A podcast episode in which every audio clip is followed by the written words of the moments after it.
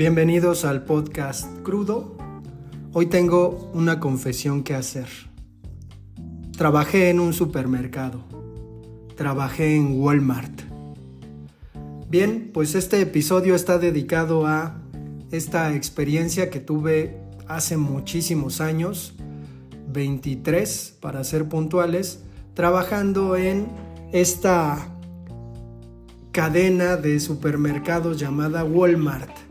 Resulta que yo estaba estudiando la carrera de letras hispánicas en la Facultad de Filosofía y Letras y necesitaba dinero, francamente. Necesitaba dinero porque tenía mi primera novia y quería darle un regalo de Navidad. Entonces supuse que teniendo un trabajo de temporada en este lugar podía obtener el dinero que necesitaba.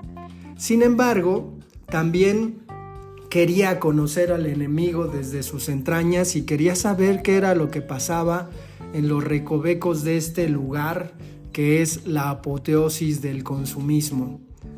Eh, trabajé en el Walmart Tepeyac en la Ciudad de México, cerca de la villa de Guadalupe, que son mis rumbos, y pues eh, cuando fui a solicitar el empleo, me comentaron que había para distintos departamentos y que tenía alguno en particular que me interesara. Entonces elegí el de juguetería porque supuse que iba a haber mucho más movimiento durante la temporada que en cualquier otro de los departamentos.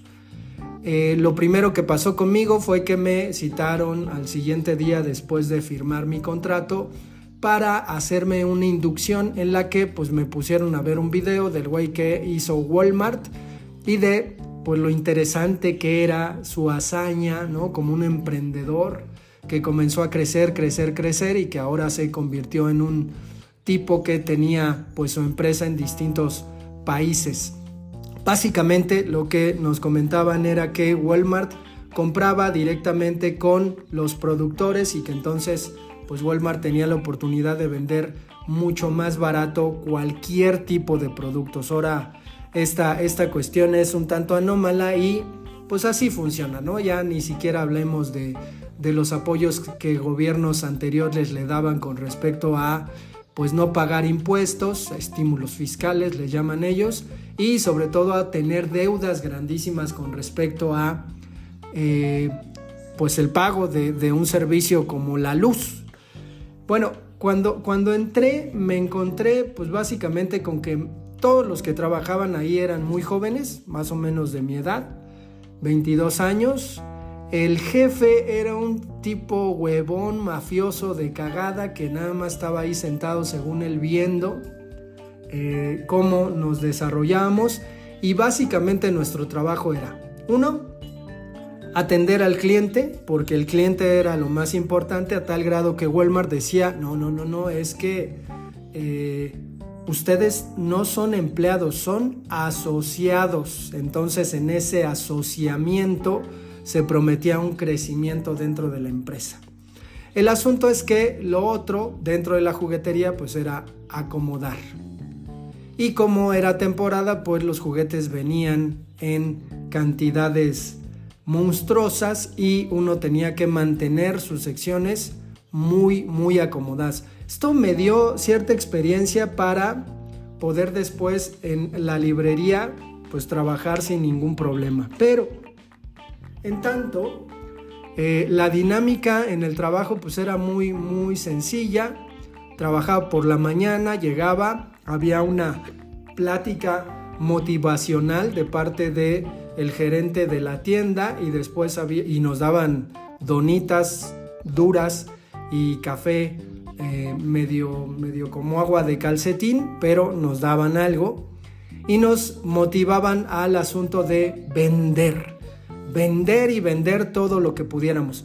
¿Cuál era, cuál era la, la tónica? Pues esta tónica del progreso, ¿no? Es decir, nos decían, Walmart Tepeyac es la tienda que más vende de todos los Walmart del país. Bueno, el año pasado vendió la tienda tanto dinero. Bueno, hoy tenemos la meta de superar eso que se vendió, ¿no? Entonces, era curioso porque día con día nos daban cifras que se debían estar rompiendo y superando y superando y superando así hasta la eternidad. Entonces, pues la dinámica era esa, ¿no? Tú pon atención, haz tu trabajo y atiende con una sonrisa, tú como asociado, a tus clientes. Nos daban un chalequito eh, de estos que seguramente todavía existen, de estos chalequitos azules de Walmart. Entonces, pues yo comencé a trabajar, obviamente me sirvió la experiencia por tener contacto con la gente como cliente y tratar de entender que el cliente suele tener necesidades y uno al final tiene que resolver esas necesidades como puedas. ¿Qué, qué es lo que pasaba con respecto a lo que fui conociendo tras bambalinas de un supermercado. Bueno, la gente de a pie, la que no ha tenido trabajos como estos, no tiene ni idea de todo lo que se desperdicia dentro de un supermercado. Todo lo que se echa a perder, todo lo que se tira a la basura y todo lo que se convierte en un elemento que tiene que ver con, una cuestión ahí de, administración y contabilidad, a la que le llaman merma. O sea, en la parte de atrás, eh, donde había pues un montón de cuestiones, había juguetes rotos, destrozados. Merma. Y tú decías, bueno, este no está tan mal, ¿por qué no me lo venden? No, se va a ir a la basura o lo van a destruir. Vendrá la empresa que nos lo vendió y algo hará con eso comida, inimaginable la comida que bueno, yo después trabajé en restaurante y pues el asunto es que es grosero, ¿no? La cuestión de toda la comida que se tira a la basura. Y no, no estoy en el asunto de que, ay, pobre gente, hay gente muriéndose de hambre, porque este tipo de discursos también ya son muy, muy pinches sobados, ¿no? La pobreza en el mundo la gente que se está muriendo, puro discurso ahí sobado, ¿no? La paz mundial, pura pendejada. Pero el asunto es que pues resultaba un tanto descorazonador, ¿no? Ver cuántas cosas se iban a la basura y que no pudieras hacer absolutamente nada. Yo me acuerdo clarito que veía ahí una, una bolsa de azúcar y que decía, bueno, esto me lo puedo llevar a mi casa, ¿no? Eh, no, se tiene que quedar ahí y así infinidad de cosas. Y además, pues otra cuestión que tiene que ver con tras bambalinas de un supermercado que son en este caso las bodegas, ¿no? Las bodegas que tenía que eran toda la parte de arriba andar buscando una avalancha, una bicicleta que estaba dentro del catálogo de los productos que tenía Walmart, pero no estaba exhibida y entonces te tenías que echar un chapuzón le tenías que decir a la gente vuelva al rato o espéreme un rato porque voy a subir a ver si está. Entonces, sí era una cuestión ahí muy dinámica. Con respecto a mis compañeros, pues me encontraba que siendo tan jóvenes como yo, por ejemplo, en algún momento yo llegué, tenía tres compañeros y de repente ninguno de los tres apareció. Yo dije, qué raro, faltaron. Y después el jefe de la juguetería me dijo, no, pues es que los corrimos. dije, ah, chinga, ¿por qué? Bueno, los corrimos porque se robaron una tira de condones. Entonces a la hora de que salieron, pues los cacharon con la tira de condones y pues los tuvimos que despedir porque dentro de pues el contrato que firmaron dice que no puede robarle a la empresa. Y los corrimos. Bueno, pues ya, se fueron. Y de repente entraban otros, pero yo, yo llevaba 15 días y ya había cambiado completamente la plantilla de repente las personas que eran de más tiempo ahí ya me, veían y me hablaban con mucha familiaridad, porque yo de todos los que estaba el, que había aguantado, entonces pues era, era una situación ahí muy rara que cambiaran eh, muy rápido de personas y era también muy raro que vinieran, ¿no? Vinieran personas, de repente estaban un día, se iban. Bueno, yo estaba ahí, ya mm, digo, no era el encargado ni nada de eso, pero pues tenía ya más cierta experiencia con 15 días, ¿eh? O sea, estoy hablando de un trabajo que se dio por un mes y medio y yo ya tenía más experiencia, entonces le enseñaba a los que venían y me miraban así como si yo fuera su jefe. Me acuerdo también que de repente, pues ya después de estar ocho horas, teníamos la oportunidad de salir a comer. Yo no me iba a la casa porque, pues aunque la casa estaba muy cerca, pues no había nada de comer en la casa, entonces pues me compraba algo eh, afuera. El asunto es que eh, me acuerdo muy bien, ¿no? Que de repente yo ya terminaba toda mi sección, quedaba muy limpio, todo muy, muy bien. Y me sentaba en unas escalerillas y de repente venía una mujer que uno podría decir es una clienta, pero no, era una empleada de Walmart que estaba vigilando a los trabajadores y que andaba vestida de civil. Y que de repente a mí me llamaba mucho la atención porque pues yo de repente la veía por ahí y decía, pues es una clienta frecuente de Walmart, pero no, es decir, no sé ni cómo se llamaba ese, ese puesto que ella ocupaba, pero se dedicaba a fustigar a los asociados, ¿no? Eres muy asociado, pero párate, cabrón, hacer lo que tengas que hacer, órale, trapéale aquí y con unos modos que, pues yo, yo me, me, asombraba un poquito, ¿no? De esta persona. Ya después cuando la veía de lejos, pues ya me, me ponía a ser pendejo y a hacer algunas cosas. Después hubo un momento en que se me abrió el abanico de lo que significa trabajar en un supermercado teniendo todo el supermercado a tu, a tu disposición. A pesar de que este Walmart Tepeyac es 24 horas, pues resulta que en la noche la gente no va y resulta que en la noche pues se necesita dar mantenimiento a toda la tienda, pulir pisos, hacer muchas cosas, ¿no? Entonces, pues lo que, lo que hice, viendo la oportunidad de ganar un poco más de dinero, fue meterme al turno de la noche porque pagaban un poco más y a veces incluso hasta dobleteaba turno. Eh, Obviamente siendo joven de 22 años te vale madre todo.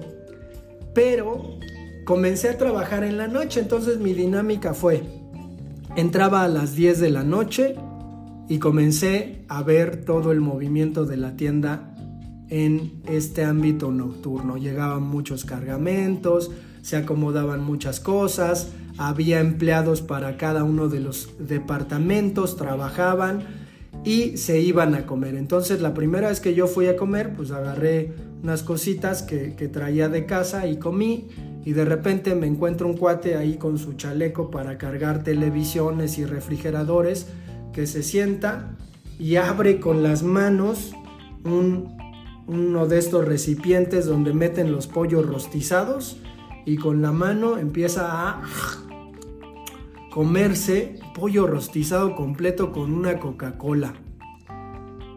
Y pues obviamente quienes estaban ahí me comentaron, ese güey todas las noches se, se come un pollo. Yo dije, pues ¿cuánto dinero gana para comprar un pollo diario? Y entonces me dijeron, no, es que lo mete a merma. Y entonces yo dije, o sea, ese, ese pollo ya no servía o qué. No, no, no, no, no. El gerente nocturno de la tienda nos da chance y ya de repente empecé a ver todas las cosas que todos tenían, que eran productos de la tienda, y muchas. Y me dijeron, el gerente nocturno nos da chance de sacar lo que queramos de productos y lo metamos a merma. La única condición es que nos comamos todo. Teníamos una hora de comida, después fue una hora y media, pero ¿no? hay una película de los Monty Python que se llama El sentido de la vida. Hay un sketch donde un personaje está comiendo y comiendo y comiendo, pero yo, yo recuerdo mucho esta parte de mi vida precisamente por eso. Porque llegaba a 7 de la mañana a la casa, dormía, me despertaba por la tarde, me bañaba, me preparaba, 10 de la mañana llegaba a Walmart, fresquecito, sin haber comido, y entonces a la hora de la comida, que eran como las, las 12 o 1 de la mañana, agarraba mi carrito y entonces era un asunto extraordinario porque era agarra lo que se te antoje y lo que quieras. Yo agarré charolas de sushi, eh, papitas, gansitos, refresco, agua. Era un festín que me sentía como un rey medieval o como Moctezuma, quien le llevaban y le llevaban comida, pero híjole, ¿no? No sé cuántos kilos subí de peso, por ahí mi mamá decía, embarneciste, ¿cuál? Le entraba duro durante tres semanas en la noche, ¿no? Comer, comer, comer. Y ya tenía esta dinámica nocturna, de animal nocturno, literalmente, de comer y comer. Y me llamaba mucho la atención porque de todos los empleados que estábamos ahí, obvio, todos no, no todos se sabían ese truco, pero los que sí, pues aprovechábamos, llevábamos la listita al gerente y el gerente, pues buena onda, no, ah, no, no hay problema, usted, ¿no? Yo cenaba sushi, comía sushi todas las veces y todo lo que quería, ¿no? Entonces, era, era una cosa muy extraña y muy curiosa. Eh, otras cosas, dos cosas que pasaron con respecto a mi estancia en el Walmart nocturno, eh, fue que una vez, por ejemplo, estábamos dos solo en la juguetería y de repente empecé a buscar a mi compañero que no estaba, no estaba, no estaba. Que por cierto siempre venía su novia a ver qué estaba haciendo y de repente él andaba ya con una cajera y todo eso. Pero en una ocasión no lo encontré, pues me acerqué a un lugar donde empecé a escuchar como gritos y ya vi este cuate reventándole la cara a un cliente borracho. ¿no? Y, el asunto es que me llamaba mucho la atención porque yo dije, puta, el gerente lo va a felicitar, ¿no? ¿Qué hizo este borracho? Pues uno de estos elementos en donde suenan las alarmas cuando uno sale de un establecimiento, el borracho se colgó en él a propósito y lo desmadró. Supongo que era un borracho activista que estaba en contra del consumo y entonces quiso darle la madre a Walmart, pero no, este cuate le dio con todas sus fuerzas en la cara. Y pues resulta que lo terminaron corriendo al que defendió a Walmart, ¿no? Cosa que me llamaba mucho la atención, esta rotación de asociados. Un día también eh, estábamos, éramos ya como cuatro o cinco en juguetería, estábamos ahí y de repente uno dice, no, pues es que vamos a echarnos una cerveza ahora que, esté la parte de la comida porque viene el otro turno, ¿no? Entonces nos salimos como cinco, fuimos ahí a un parquecito, compramos una cerveza y empezamos a chelear y de repente una patrulla. Y a ver, ¿qué pasó? ¿Qué están haciendo? Una vecina nos dio el pitazo, ¿por qué están tomando? Trabajan en Walmart, este, ahorita voy a ir a la empresa, los voy a acusar para que los corran. Si no me dan mil varos entre todos, puta madre. Y entonces, pues yo ni traía dinero, ¿no? O sea, ¿cómo iba a traer dinero? Pues si estaba trabajando y además el trabajo estaba a unas cuantas calles de mi casa. Y eh, lo que hicimos fue, pues darle como 5 pesos cada quien, se juntaron como 25 y el tipo dice, no, pues les faltan 975, ¿no? ¿Cómo creen que me voy a ir? A ver, aflojen. Y el hijo de su pinche madre puerco nos pidió las credenciales las credenciales del trabajo para amenazarnos y nos dijo, el día de quincena voy a estar allá afuera esperándolos para que se caiga cada uno con la lana que me debe. Así. Yo le entregué una credencial del CCH que tenía, que me dolió entregársela, pero bueno, que tenía desde hace mucho tiempo y le dije, güey, yo no, yo no traigo mi credencial del trabajo, la dejé en el trabajo. Ay, ¿cómo vas a entrar? No, pues la dejé. Y pues ya regresamos al trabajo todos espantados. Ni pedo estábamos porque tomamos unos sorbitos de una cerveza y comenzamos a hablar, ¿no? Entre nosotros y un cuate me dijo, no, no, no, no te preocupes, mi, mi jefe es judicial. Y ya le dije, y en la noche que salgamos vamos a abaratar al pinche poli, ¿no? El asunto es que pues ya salimos y cual ni estaba el poli ni nada, ¿no? Y todo, ah, se le arrugó pinche poli, que quién sabe qué. Pero eh, también, ¿no? Dentro, dentro de la dinámica del trabajo, pues era un tanto aburrido, sobre todo en la madrugada, precisamente por el asunto de que pues tenías que estar al pendiente de, de, tu, de tus secciones, sin embargo, pues acababas pronto, ¿no? Y de repente ya nada más andabas deambulando por la tienda y pues en este caso en la juguetería, que ya te conocías de pe a pa, de repente decías, ay, híjole, este, este juguete está bien caro, pero híjole, ¿cómo lo quiero tener? Y entonces, como había cámaras, pues te agachabas muy, ¿no? Abrías el juguete y pues te lo guardabas en algún lado, porque al final salían, salías de Walmart y te, te esculcaba un policía para ver que no te hubiera robado nada sin darse cuenta que lo traías en los zapatos o en los calcetines. Entonces yo, por ejemplo, agarré unos libros de juguete, imagínense, unos libros de juguete que traía un, un monito de Lisa Simpson, ¿no? Eh, pero, pero era curioso, de repente yo le preguntaba a mis compañeros, o sea, aquí entre nos, oye, ¿te has robado algo? ah, no que no me he robado, ¿no? Me decían y ya me contaban todo lo que se robaban. Entonces, sí era, era una cosa muy común que los, los empleados de Walmart, pues, robaran, robaran lo que pudieran y obviamente si los cachaban, pues, los corrían. A mí no me cacharon, digo, una vez que me saqué también unas pilas, que me metí cuatro pilas doble A en, en la planta del pie y que de repente andaba así como medio rengueando y me preguntaban, ¿no? ¿Qué tienes? Yo decía, no, no, nada, nada, es que tengo lastimado el pie. Una, mañana en la que salí, iba caminando con, un cuate y de repente se me salieron dos pilas, ¿no? Y, y me dijo este cuate, ¿qué las traías? Y le digo, ah, pues sí, sí, las, las saqué. ¿Cuántas te sacaste? Pues cuatro, ¿no?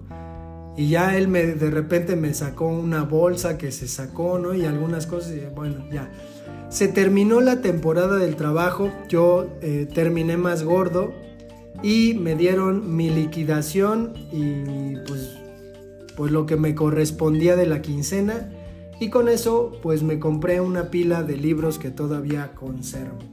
Pero sí, sí hay que considerar que este tipo de trabajos no, pues no, no te llevan a mucho con respecto a que entiendes la dinámica de lo que se trata estar dentro de estos microcosmos, pero al final hay gente que hace carrera en eso. Por ejemplo, yo tenía eh, en aquel entonces una conocida que era cajera y con los años pues terminó siendo gerente de toda la tienda, ¿no? De tanto conocer el movimiento, sí había oportunidad de crecer dentro de este tipo de eh, empresas. Pues vamos a dejar el episodio hasta acá. Adiós.